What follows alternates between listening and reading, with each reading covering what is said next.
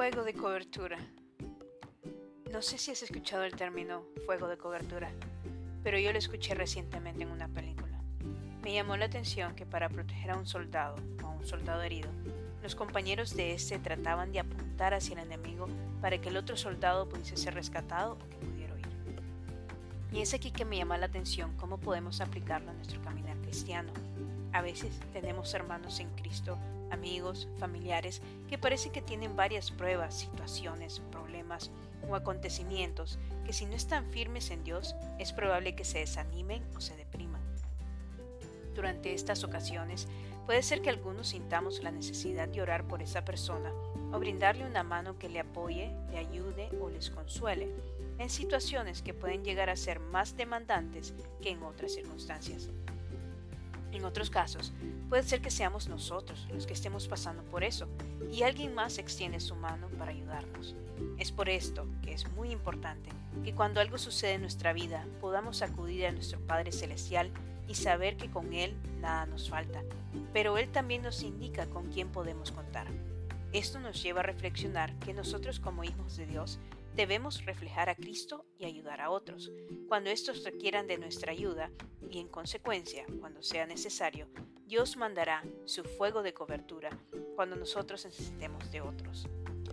En el tema de hoy, meditaremos en situaciones en que personajes bíblicos han sido de apoyo hacia otros y cuando no, y a través de esta cobertura de oración y apoyo, nuestros personajes han podido pasar a la siguiente etapa de su vida. Caso 1.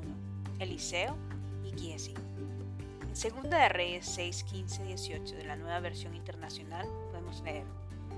Por la mañana, cuando el criado del hombre de Dios se levantó para salir, vio que un ejército con caballos y carros de combate rodeaba la ciudad. ¡Ay, mi señor! exclamó el criado. ¿Qué vamos a hacer? No tengas miedo, respondió Eliseo. Los que están con nosotros son más que ellos. Entonces Eliseo oró. Señor, Ábrele a Giesi los ojos para que vea. El Señor así lo hizo, y el criado vio que la colina estaba llena de caballos y de carros de fuego alrededor de Eliseo.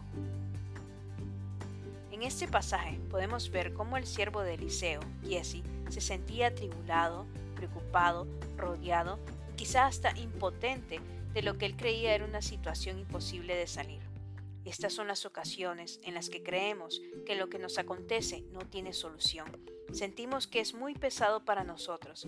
Puede ser que aún ciertas cosas sean difíciles de llevar, pero viene alguien que en oración pide que Dios nos haga ver las cosas a como Dios las ve.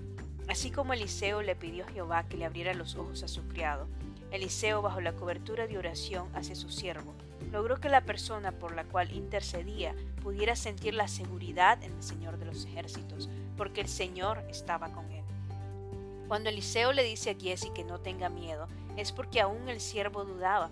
Y así nos pasa a nosotros, que a veces no estamos seguros. Viene alguien que con la certeza del gran yo soy nos reafirma qué es lo que Dios está haciendo a nuestro favor y cómo Él tiene la respuesta a lo que podemos creer es imposible de resolver. Caso 2. David y Jonatán. En 1 Samuel 20, 12 al 15, la Reina Valera 1960 podemos leer. Entonces dijo Jonatán a David, Jehová Dios de Israel sea testigo, cuando le haya preguntado a mi padre mañana a esta hora o el día tercero, si resultare bien para con David, entonces enviaré a ti para hacértelo saber.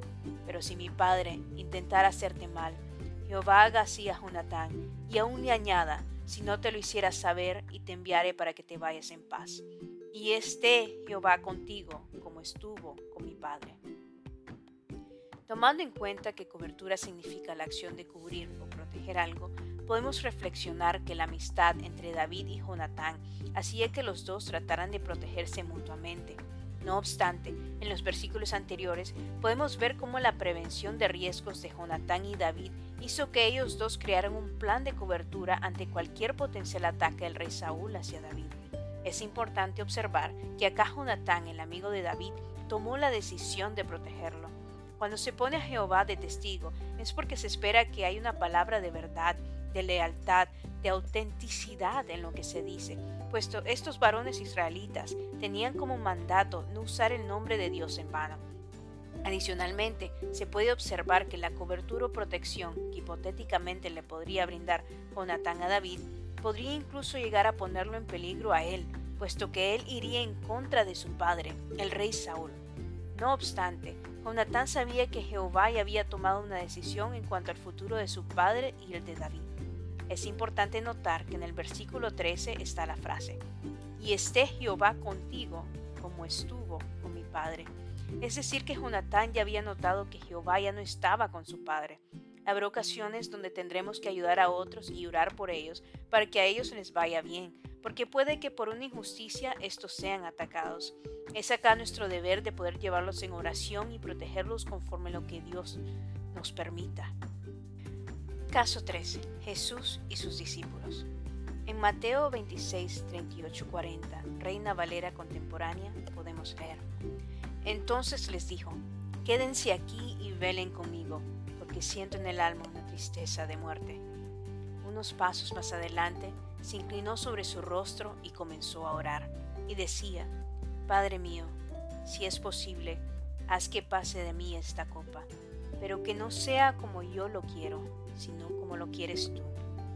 Luego volvió con sus discípulos y como los encontró durmiendo, le dijo a Pedro, Así que no han podido mantenerse despiertos conmigo ni una hora. Jesús, en el momento que sentía una profunda tristeza, acudió a sus amigos, los discípulos, para que éstos le brindaran oración de apoyo y cobertura. Mientras él pasaba una gran tribulación y angustia, justo antes de ser entregado por Judas Iscariote, Jesús le pidió a sus amigos de confianza, a quienes trabajaban con él día a día, que oraran por él. Irónicamente, a quienes les pidió ayuda de cobertura de oración en su tiempo más difícil, se quedaron dormidos. Vale aclarar que si leemos este pasaje podemos ver que Dios Padre mandó un ángel que le fortaleciera a Jesús mientras él oraba.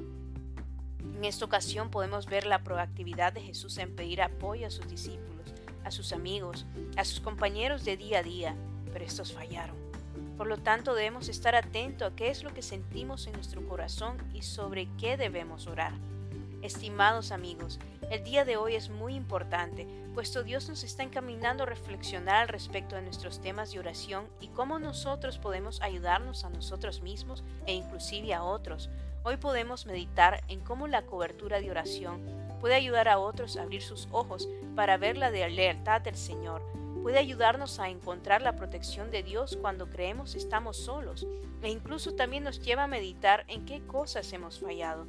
Podrá ser que nosotros nos sintamos atribulados y que precisemos abrir los ojos de quien nos acompaña, o será que debamos pedir que Dios le haga ver a otra persona quien la o lo defiende. ¿En qué aspecto nos está pidiendo Dios oremos? ¿Ha puesto Dios un sentir en tu corazón para orar por alguien más? ¿Habrá alguna ocasión donde deberemos pedir oración, protección por alguien para que Dios le ayude a esa persona? ¿Será que nos han pedido ayuda en oración y hemos fallado? ¿Debemos de reiniciar nuestra oración hacia alguien más para pedir la protección de Dios para él o ella? Meditemos en qué es lo que Dios nos pide hoy hacer y así podamos orar conforme la voluntad del Señor. Y si esto te bendijo, te invito a que compartas este podcast hoy. Y si aún no has aceptado a Jesús, o deseas reconciliarte con Él hoy, te invito a que hagas la siguiente oración en voz alta. Señor Jesús, te pido perdón por mis pecados, pues sé que mis pecados me separan de ti. Yo te reconozco como mi único, suficiente y verdadero Salvador. Yo rompo todo pacto con el mundo, con la carne y con el enemigo. Te doy gracias por el sacrificio en la cruz. Sé que por tu sangre yo soy limpio de todo pecado y hoy tengo un nuevo comienzo.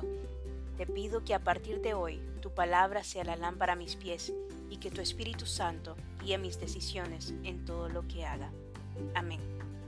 Y si hiciste esta oración hoy, visita mi página www.endiosvencedores.com. Ahí podrás encontrar un formulario de contacto. Me encantaría saber de ti. Somos una familia en Cristo. Estamos aquí para apoyarnos los unos a los otros. Dios te guíe y te guarde.